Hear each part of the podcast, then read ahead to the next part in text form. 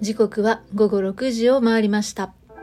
こんばんは、七種のビバ世界遺産始まります。この配信は毎日一つの世界遺産とその世界遺産からイメージする世界遺産言葉を私七種が紹介する番組です。今日は3月27日なのですが、3月27日は世界演劇の日だそうです。これはユネスコの外郭団体である国際演劇協会 ITI が制定したもので、1962年のこの日、ITI がパリで第1回シアター・オブ・ネーションズ諸国民演劇祭を開催したことから、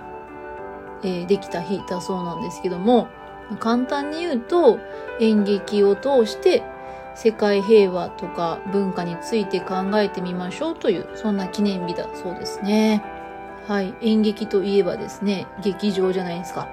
世界遺産にも遺跡であったり、歴史的な街に残る劇場がですね、登録されていたりすると思うんですけれども。はい。その中でも今日ご紹介する世界遺産は、バイロイトの辺境博オペラハウスです。バイロイトはドイツの南部バイエルン州の北に位置する都市です。グリューナーヒューゲル地区の祝祭歌劇場で毎年開催されるリヒャルト・ワーグナー音楽祭で世界的に有名な場所ですね。ワーグナーですね。はい。バイロイトの辺境博オペラハウスは18世紀にドイツバイルン州の都市バイロイトに建てられたバロック様式の歌劇場からなる世界遺産。18世紀の完璧な傑作と言われるバロック劇場の建築で、ヨーロッパ最高の保存状態を保つバロック劇場とも言われるんだそうです。内装も含めて建築当時のままの姿で保存状態よく残されてきたという貴重な建物で、金をふんだんに使った豊かな内装は見るものを圧倒しております。そんなこのバロック劇場なんですけども、あのドイツの有名劇場建築家ジュゼッペ・ガリ・ビビエーナとその息子カルロによって1746年から1750年にかけて建造されました。はい。まあ、多分有名だと思うんですけど、私は、えーわかりませんけれども。はい。さてさて、このオペラハウスはバイロイトに繁栄をもたらしました。ブランデンブルク・バイロイト辺境博。フリードリヒの妃であるウィルヘルミーネの希望で建てられたものだったそうです。まあ、娘の結婚式のね、えーために建てたみたいな話もありましたけれども、プロイセンのフリードリヒ大王の姉でもあるウィルヘルミーネは音楽を愛していて、5年もの歳月をかけて豪華絢爛な劇場を建設して、オペラハウスはヨーロッパで最も美しいバロック劇場の一つ、そしてバロック劇場建築の最高峰と称賛されました。そしてその華麗さは自作オペラ、ニーベルングの士官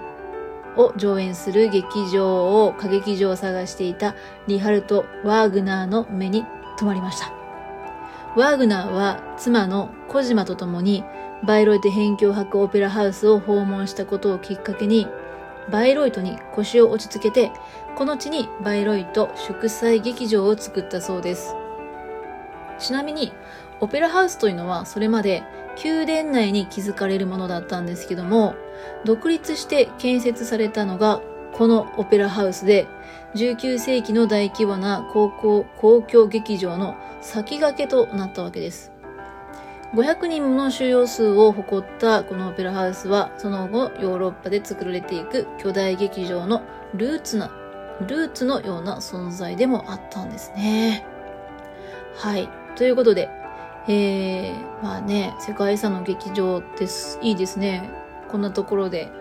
まあ歌劇とかオペラあまり詳しくないんですけどね。